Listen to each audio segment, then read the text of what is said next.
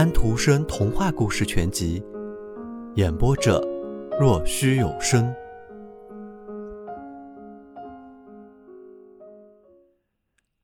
八，居士猫讲了些什么新闻？这就是您要求的。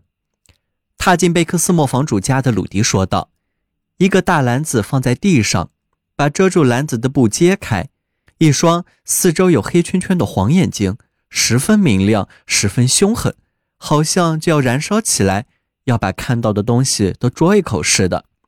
他的短而壮的大嘴张得大大的，像很像要捉要咬。颈子是红的，长满了绒毛。小舅，磨坊主喊起来，巴贝特惊叫了起来，跳到了一边，但是，一双眼睛却离不开鲁迪，也离不开小舅。磨坊主说道。你是不知道害怕的，鲁迪说道。你们也总是信守诺言的，个人都有自己的特殊的地方。磨坊主问道。可是，你为什么没有把脖子摔断呢？鲁迪回答道。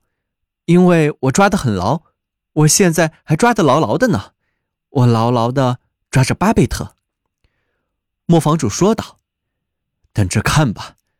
等你得到他的时候再看吧。磨坊主笑了起来，这是个吉兆。巴贝特明白。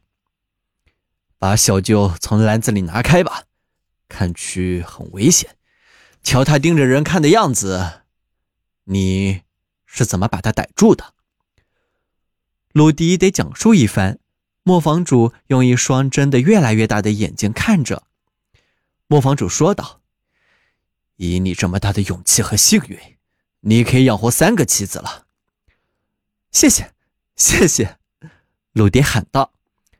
磨坊主说道：“是啊，巴贝特，你现在还得不到的。”磨坊主以开玩笑的样子拍了拍这位阿尔卑斯山的年轻猎手的肩头。“你知道磨坊的新闻吗？”居室喂养的猫对厨房喂养的猫说道。鲁迪给我们带来了小舅，交换巴贝特，他们相互亲吻着，让父亲看着，这就是和订婚了一样。老头子没有踢僵出去，他把爪子收回了，他睡了个午觉，让两个人坐在那里摇尾巴。他们两人有说不完的话，到圣诞节也说不完。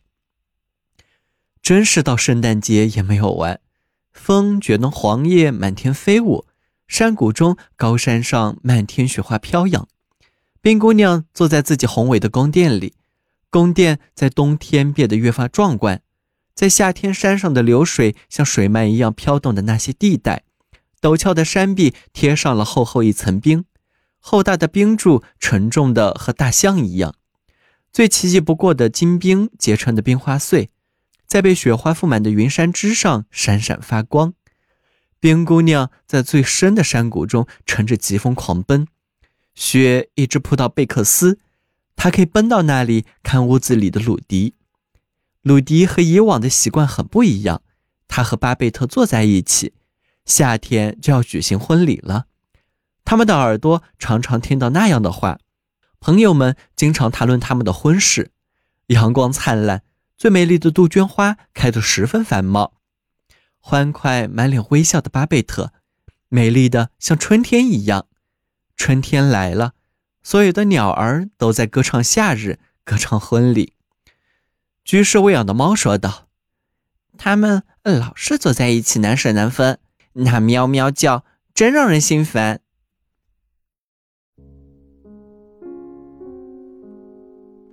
小朋友们，今天的故事已经讲完了。